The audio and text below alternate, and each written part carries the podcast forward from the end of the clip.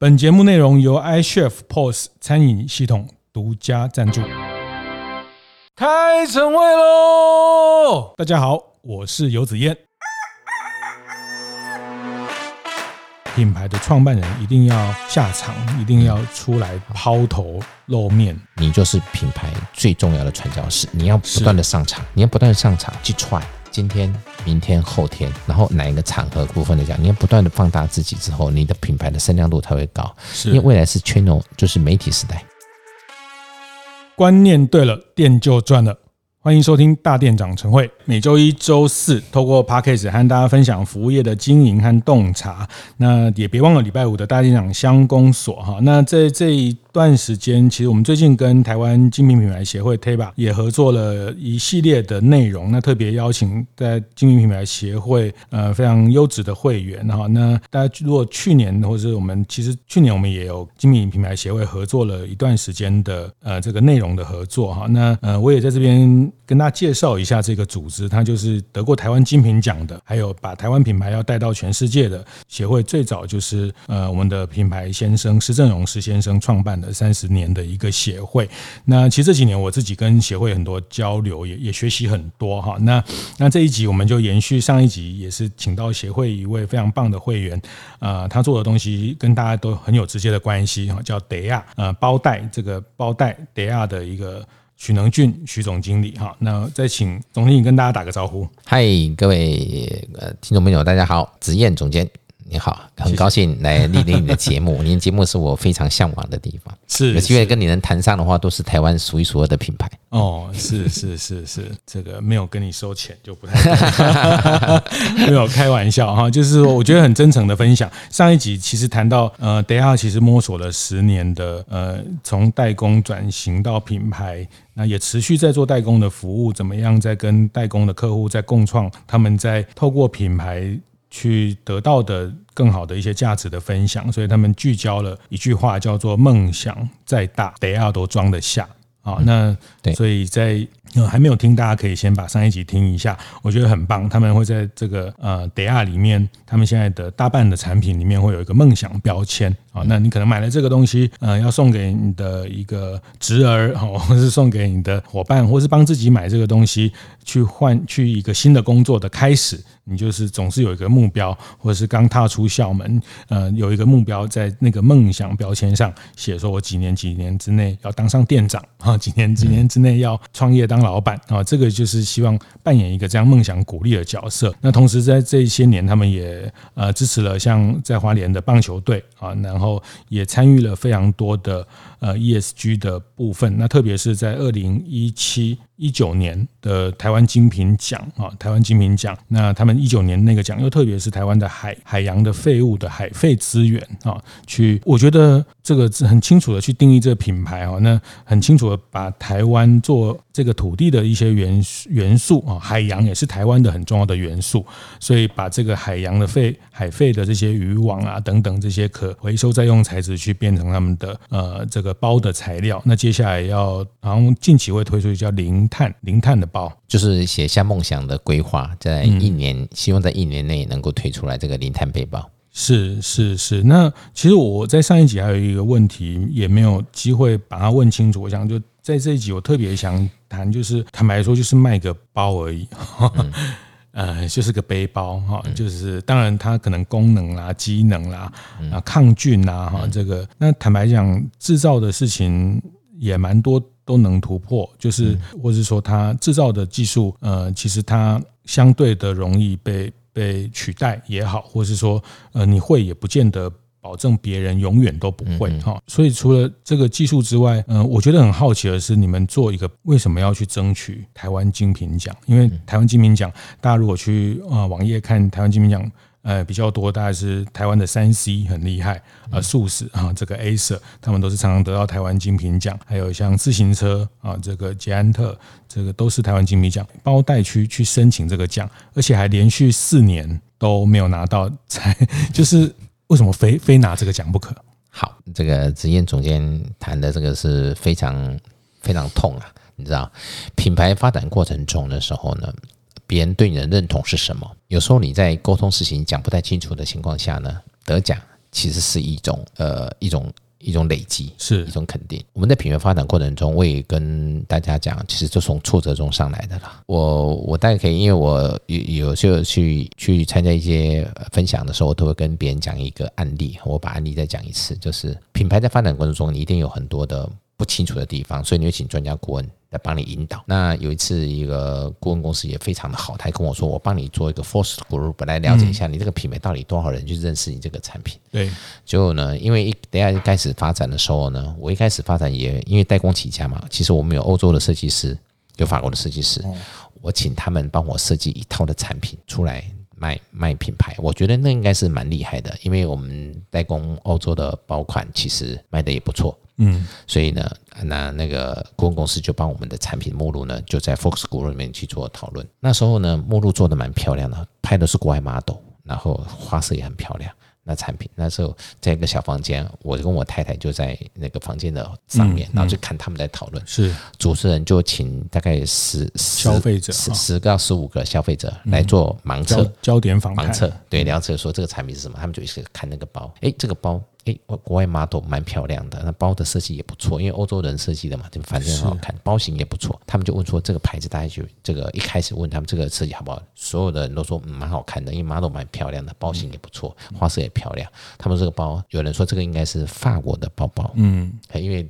看起来这个那种感觉也像是法国品牌，有人说这是应该是德德国的，我看嘛也不错，所以一开始大家都觉得不错，所以 f o r s t g u r u 一开始前二十分钟，他觉得那个包都不错。后来呢，主持人就说：“好，我来跟大家公布一下，说这个包你们会不会买？”他说：“应该不错。”那时候是在二零一三年的时候，大家刚发展品牌的时候的第二年。是后来这个主持人就问大家说：“我来跟大家解盲一下这个产品品牌，这个牌子呢，DEYA 这个牌子叫 DEYA，嗯，是台湾的这种品牌。”嗯啊，大家觉得这个把台湾的本土品牌设计这个好不好看？结果二零一三年的时候呢，那时候是流行英国的啦，流行欧洲的产品。可是一听 DEYA，大家觉得凶怂，就开始觉得这个品牌名字太怂，怎么会来做品牌？在二零一三年的时候，那个盲测的那个十几个人，最后给的答案是百分之九十人都不会买。有一个人说他考虑还是不买，因为名字太怂。啊，那时候他们在公布答案的时候，我跟我太太就站在那个那个这个房间的后面，我们有听到。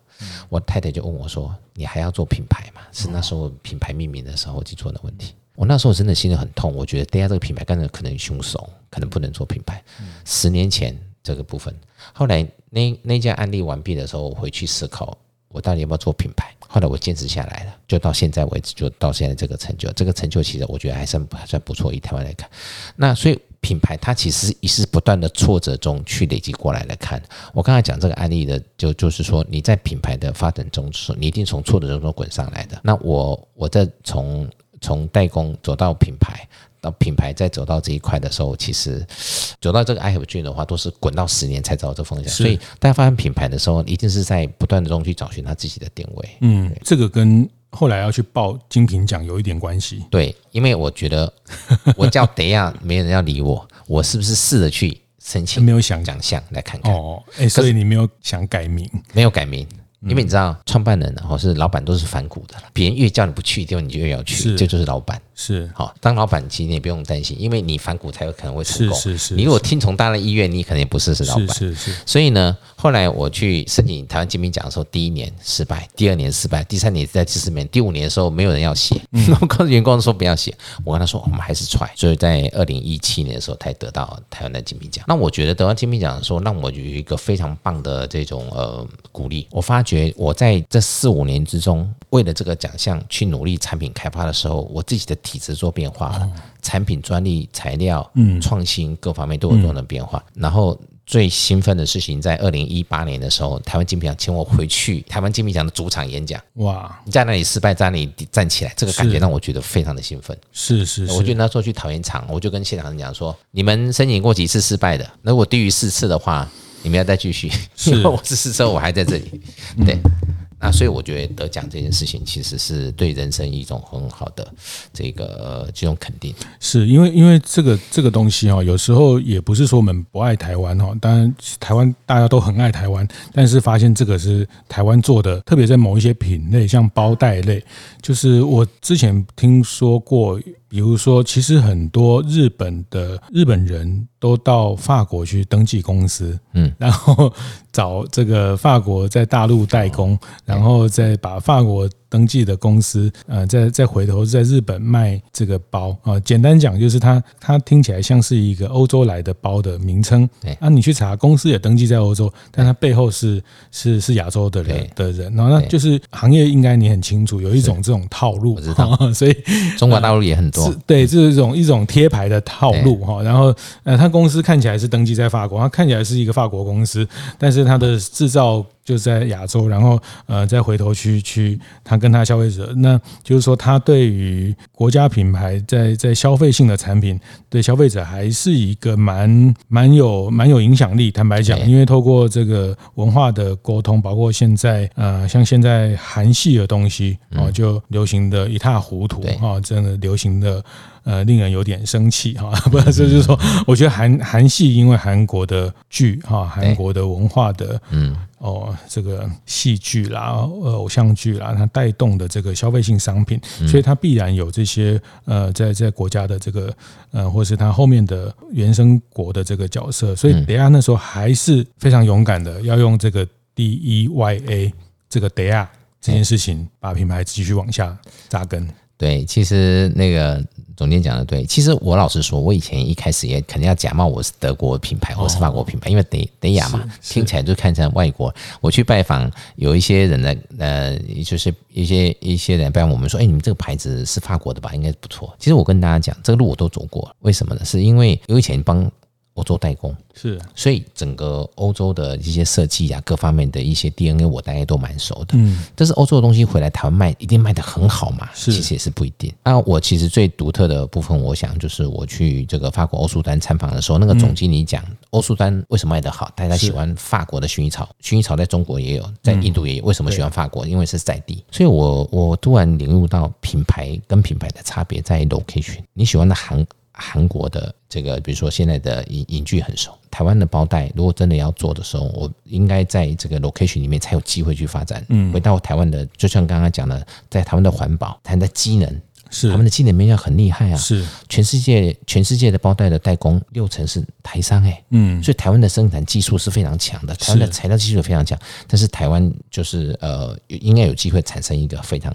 很棒的品牌，这这很吊诡。纺织成衣也是一样哈。其实全世界大家想得到的，这个听过的什么 Nike、Adidas、什么 Under Armour，全部都是包括它的每个下一代的什么材质啊，什么机能布，全部都是台湾的供应链。嗯，但我们没有办法去。然后那个我卖的很好的产品其实是弹道尼龙，做一个非常顶级的弹道。弹道尼龙一般其他品牌卖可能要卖一万五、两万块钱，我卖的只有六千块。嗯，他们说，等下你为什么卖那么便宜？你跟我说，我给台湾人用最好的。嗯，那我们把产品的那个 value 跟价值呢，把它呈现出来。我的意思，我在台湾可以发现这么顶级、这么好的材料，但是为什么没办法呃发展一个很好的品牌？嗯，所以我们回到那个 location 回来思考。环保、机能，现在加抗菌，整个的部分的话，然后后来当然产品的规格完毕的时候，我们再提升到 I have a dream 的背后的产品的意义跟梦想在那叠装一下，所以这是一个历程啊。当然，所以你现在问我的话，就是一开始是从产品机能开始讨论，后来就产品到产品的意义，再来再盘品牌的 vision 的来做思考。嗯嗯嗯嗯，对，一般都是要经过这个历程，这个是十年了，是是十年，我说也不长，也也不短了。所以那时候。一三年的这个 focus group，所以泰座问你要不要继续做？对，你就说，我说我回去想一想。他说心脏快没力了。其实人一定要经过这种冲击，他才会去真正思考他要做的是哪些。嗯，可是现在很多人跟我讲，哎，等一下你的品牌取得真的很好。对对，等一下呢，对，一听就听，等一下就知道这很听懂。对。可是十年前没有人跟我这样讲，是是是，可是你还要活下来，是，所以你知道吗？创办人或者做品牌的这部分，他一定要有一定的这个坚持的坚坚毅能力呢，才能够做品牌啊。对，其实我我看过一个一个您在呃接受报道的那过程里面，你也讲到一句话，就是创办人哈，就是一定要上场，嗯、对，就是经营品牌这件事情，创办人一定不能躲在幕后，一定要上场啊。包括说呃，为什么你们接下来会去推一个三铁？的包，因为你自己也是三铁运动的热爱者，那你也很清楚的站到前面来。但是，呃，我想有一些老板或者是你认识的这些，呃，其实大家呃举例来讲啊，就比如像我们在服务业比较多，像面包师傅，那他就是觉得他在里面做面包就好，他不用出来外面讲，他出来讲他会很有很有压力哈。然后呃，然后他把东西做好，然后把品质顾好，嗯。哦，那他出来就觉得，他也会觉得说出来讲，然后他有没有会觉得，就是很多制造业要转成品牌，也会有这个这个偶包，或是这个过不去。他觉得啊，我们就找专业的人啊，然后就找找人来代言哦，就让他就反正就就要花多少钱就预算，然后就让品牌他就。这样就会长大，好像不会长大。就是，呃，就是从你的观点，为什么经理人或者是创办人、品牌的创办人一定要下场，一定要出来抛头露面？节目进行到这里，先稍微休息一下，和大家分享我们节目合作伙伴 iCHEF 的相关讯息。最近 iCHEF 整理了二零二二年上半年整个 iCHEF 社群餐厅帮相关课程和活动的总回顾。即使在疫情状况下比较不稳定的上半年，iCHEF 还是开出很多很棒的课程活动，从小班制的行销工具工作坊，到可以重复观看复习的各种线上课程，还有横跨行销、营运、自我、心灵成长等各层面的新课程，甚至也针对经济部的餐饮业行销补助案举办的线上分享会，吸引了超多餐厅老板一起参与交流，可以说是从各个层面不遗余力的为经营者们提供各种成长资源，一起将餐厅经营得更好。我很推荐大家可以到 iCHEF 的部落格看看这份总回顾，一定可以感受到 iCHEF 在持续推动餐饮业进步的热忱。当然，二零二二的下半年一定还会有更多精彩丰富的课程，有机会我也会在节目里跟大家分享哦。品牌的创办人一定要下场，一定要出来抛头露面。这个，嗯，我觉得品牌要回到自媒体的概念。你一个品牌就是一个 channel，你跟消费者沟通的情况下，你要怎么沟通？消费者现在最喜欢的就是你品牌的创办人想什么的内容，你要做什么？你要有能去传播内容的那个自媒体的。每个品牌都是一个不同的路了。是，他的路走呢，比我后来呃创品牌之后呢，就读正大 EMBA，在那 EMBA 里面大家运动很兴奋，很很兴奋，所以有戈壁赛事。所以我就我就在这戈壁赛事发发觉戈壁赛事是一个非常能够激励自己很多事情的时候，我就赞助戈壁赛事。所以正大这几年跑戈壁赛的那包括很多都是等下赞助的，我们就开始去就是去创造自己的一个走一个路的部分过来看。然后我自己参与之后才知道说我这个背包的状况是要怎么来用。所以你在整个在机能挑战跟整个的规划之后，你就会不断去理解你的使用者的应用在什么地方。你跟消费者沟通的时候，消费者会很有感。好，那我跑为什么跑？到山铁赛来，其实呃，我也觉得要挑战自己。创办人本身背着自己的包去挑战自己的时候，也会给消费者看完就哇，嗯，我希望有机会是不是也能挑战自己，或者是自己的团队，对自己的团队。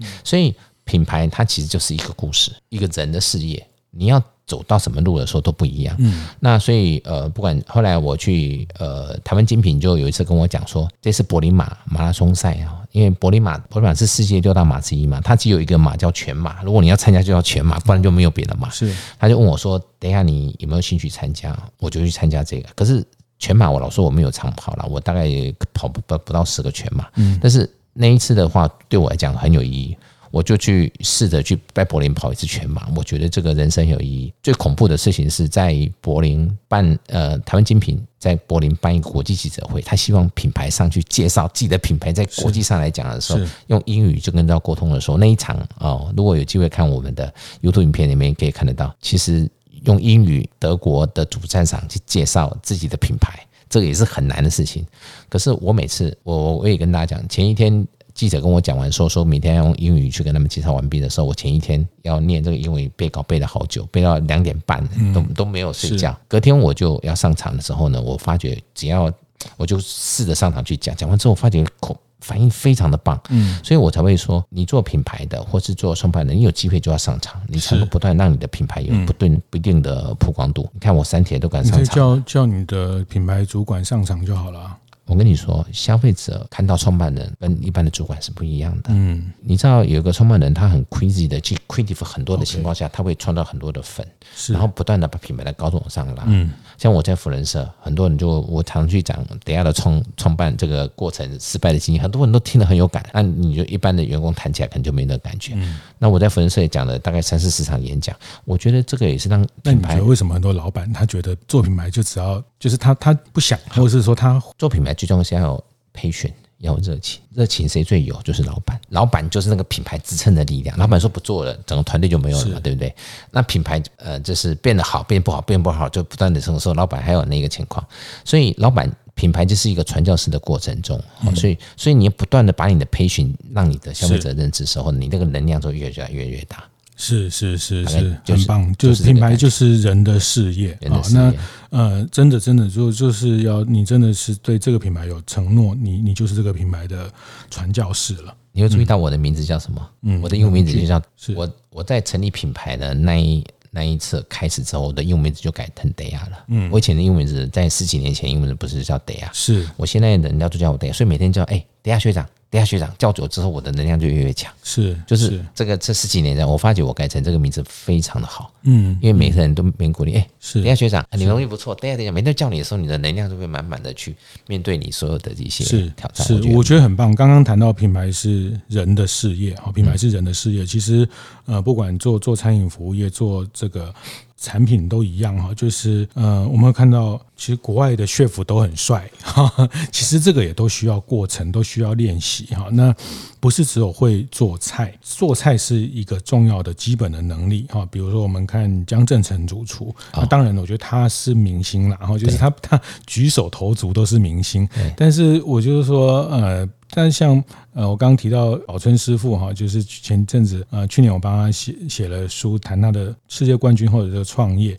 那他也很认知到，他必须要去帮他的品牌去讲话。那这个东西要需要练习哦，不是一上去讲就会讲了啊。所以呃，像宝春师傅也跟我分享，就是他也找了专业的公安公司，然后帮他去整理他的上台的这些，然后他知道说哦，原来他每次出场一定要穿着厨厨师的这个，就是你要有一个你很明确的呃现在。的话讲叫人设哈，你要有一个很鲜明的人设啊。他说他以前也不知道，就是刚回来，那就是很多人拉他去哪里讲去讲，然后他后来发现他呃支支吾吾，然后讲的也不完整，然后呃上场也不知道穿什么哈，所以那这个都是需要需需要所谓发言人训练或需要一些形象的整理。我们反观就是我们看到国外很多 chef 他就是很帅啊，或者是说像我们最近很爱看那个，我最近跟我们制作人这种，我们一直在追那个 Netflix 的那个 F1 的那个赛车，哦、对，哈，也超酷的。对，那那些赛车手，他们很会开车之外，他们每个月也都很帅，帅哈，很帅。然后举手投足，其实这个都是设计过，都是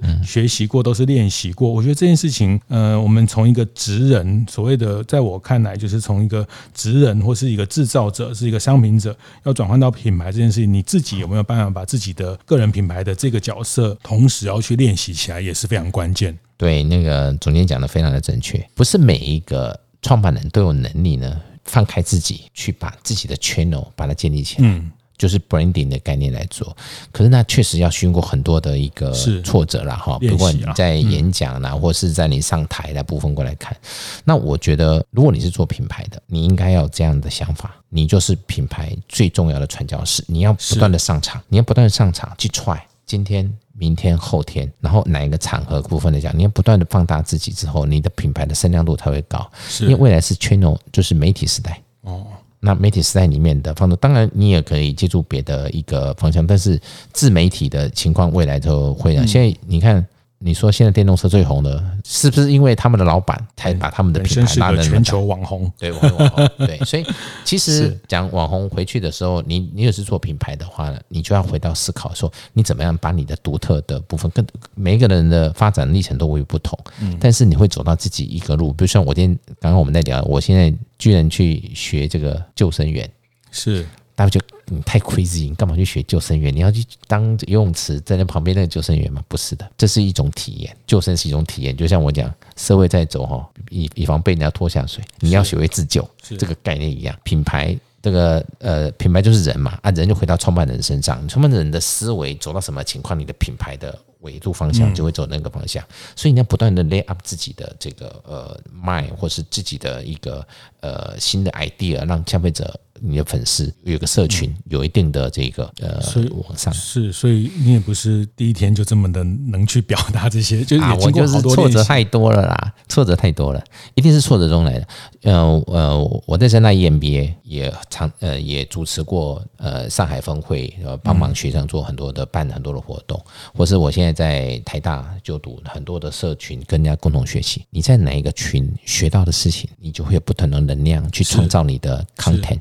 未来都是 content 的时候嘛，嗯，所以所以一个品牌它的 content 让消费者很喜欢，是。它就会未来就是一个 member 的时代跟粉丝的时候，你就要创造这种的这种这维度的分护城墙，你的粉。品牌才有一定的强度。是是是是，换言之就是说，可能在过去的一个，比如说产品做好，价位定好，通路找对，在未来看起来是不够的。对啊，你看老板都要直播，好难哦，好难哦。对，尤其像这次疫情啊，像呃你们有在很多呃百货啊这些卖场的通路，那反而在在在疫情的这个过程，大家呃也不是说线下不重要，它它还是一个很重要的曝光的场景，呃看起来就不够了哈，它必须要不断的能产。出呃内容或是价值的呃，那这个价值又会随着整个消费者，你怎么样去带领他们体验一种透过你的商品体验，所以商品就是个载体，嗯，商品对等下来说是一个载满大家的梦想的一个一个包啊。其实我提一下哈，我为什么很喜欢我的品牌，是因为我常常看到很多人背我的包去实践。我有一次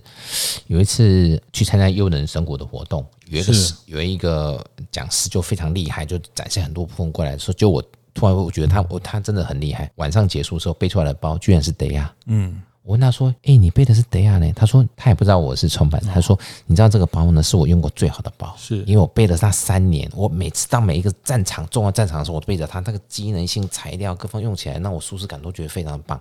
就我同学跟他说。创办人在这里，他就非常的兴奋说：“因为你做了一个很好的包，让我觉得我可以实现我的一些梦想。”我那种感觉就是非常感动，嗯，你知道。然后那个呃，每年季正有个元旦健走那个包，我们跟他合作，我们也赞助他一些一些元旦健走。每年他们都那个元旦健走的包的人呢，就完成他七公里八公里，每年固定时间去完成时，结果他收集的那个等下的包，我都觉得好兴奋啊。有个人说，他每一年都必定要收集这个包。嗯，那我以创办人的角度看这个事情，都觉得哇，我们好像可以帮助很多人去完成一些他自己可以完成的一些梦想，成就更好的自己啊！我们做的事情就蛮有意义的。是是是是，这个就是呃，商品上去附附加的这个，那当然包括说这些这个粉丝铁粉。嗯怎么去让它有效的去传播、去影响哈？那这个也也常常呃，我也会常常跟大家分享，就是比如说行销这件事情哈，怎么去跟你的市场、你的消费者沟通？那大家都会想到啊，做品牌要烧钱，然后做品牌要呃，确实要花一些资源然后，确实这个跑不掉哦。我我没有听过可以省下广告费去做品牌的啊。有一个人这样跟我讲过，后来他的品牌就结束了。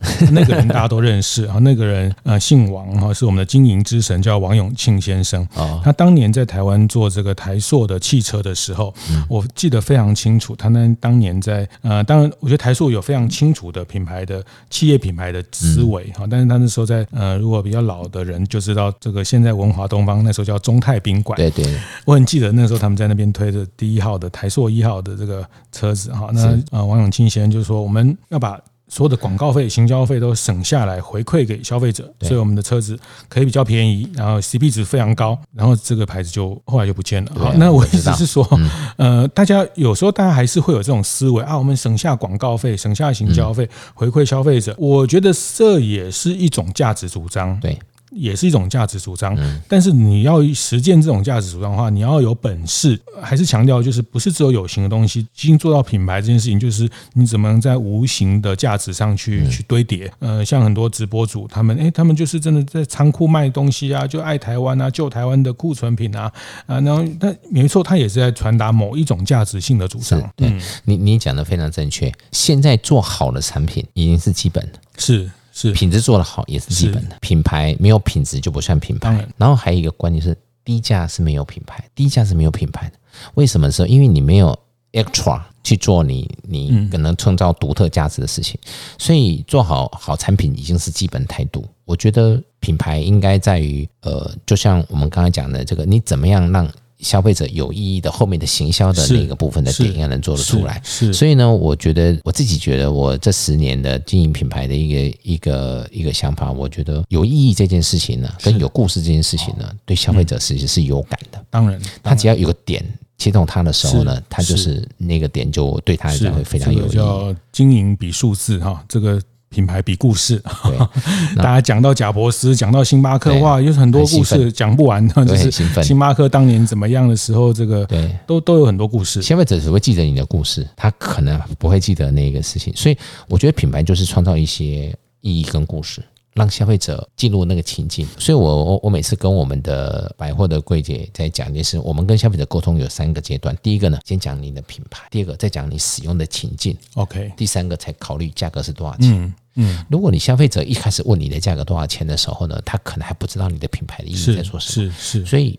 如果你的品牌的这个这个是这个三个步骤下来之后呢，是他会觉得买这个产品很有它的价值。嗯、坦白说哈，我常常看到，嗯、呃，我们还这个社会还是蛮因为代工做的太好的这种价格驱动的的这种惯性还是太强了。就是比如最近中秋节快到了，然后就我看到很多面包店贴出来，就是呃预购买五盒送一盒，就是预购九折。我在想说，你都花几千块做一个布条，难道不能沟通一些别的事情吗？就是我们反射就是。沟通价价钱，嗯、对，好，那就买十送一啊，预购八五折、嗯、啊。对了啊，这个。所以你你就您讲的第一个，他讲了半天，他还是只有价值。那这个惯性，我我就觉得有时候大家会有这个惯性哈，就是说我们我们透过这样的的分享，或者是有时候提醒大家，嗯，这样做也没有不对啦。去年也是这样做，前年也是这样做，十年前是这样做。可是市场改变了啊，就是说故事很重要，可能三十年前没有那么重要，因为是在商品稀缺的时代。是。那现在商品海量供过于求，淘宝的啦，什么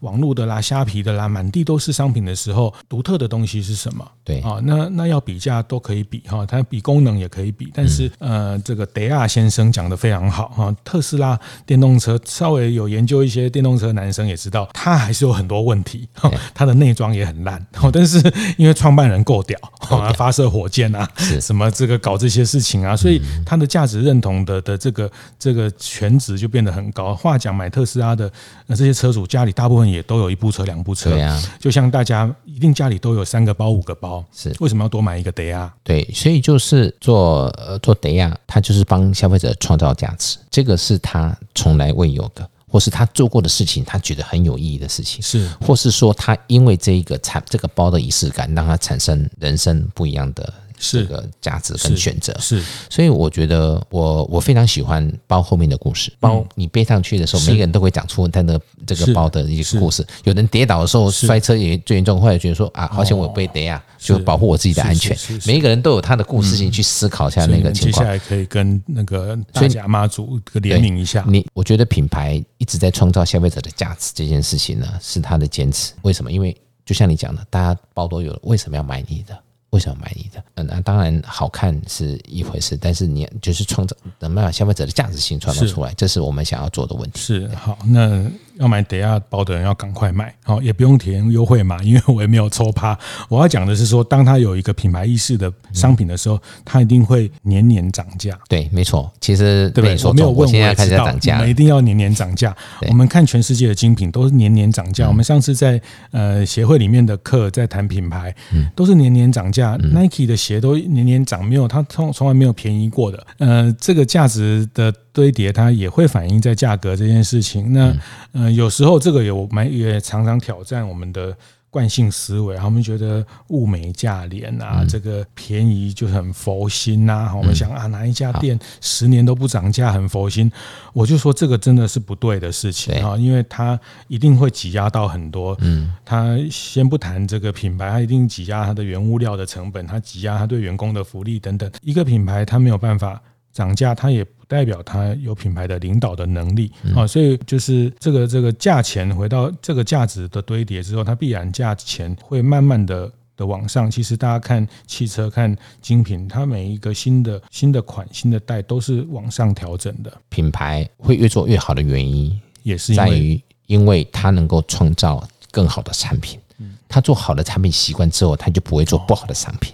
那好的商品，你越做越好的时候，它确实价格会不断往上走。是，因为你帮消费者更成功，或者更更喜欢，或是创造更多的价值。我觉得品牌的价值性往上拉的原因是在于不不止他说他的单价高是问题，他创造的价值性的需求，是因为他做惯好的东西了。对，也是跟 TEPA 合作直播，大家也讲到一句话：品牌它代表了，也代表了品味，哈，还代表品格。那那个品味就是你你已经没有办法忍受，没办法忍受。对，你已经做过这些东西了，你再往下做，一定是要做更好的。对，做更好的，你就需要嗯更更好的的供应商，更好的原物料。这个是这个这个后面是这样驱动。对，你讲没错，品牌就是创造一种体验。消费者对这个体验有感的时候呢，他就愿意拿出那这个价值去买。那那个体验感就是我们品牌不断的在追求的一个概念。所以不管在呃产品的产品的开发设计跟 wish 跟使用应用。或是在品牌的意义上面的话，我们不断在琢磨这件事情。我觉得这个让我们自己也推动这个世界变得更好，也有非常好的一个概念。是，好，谢谢，谢谢今天德亚先生跟大家分享德亚这十年，呃，大概十一二年的一个从。制造转型到品牌的这个过程哈，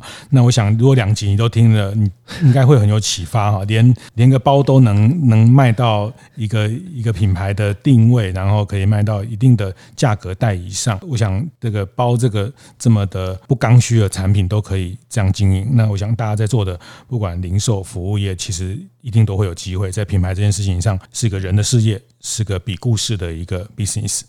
对，谢谢谢谢总监。其实选对一个包，你的人生会不一样。是，人生都在选择。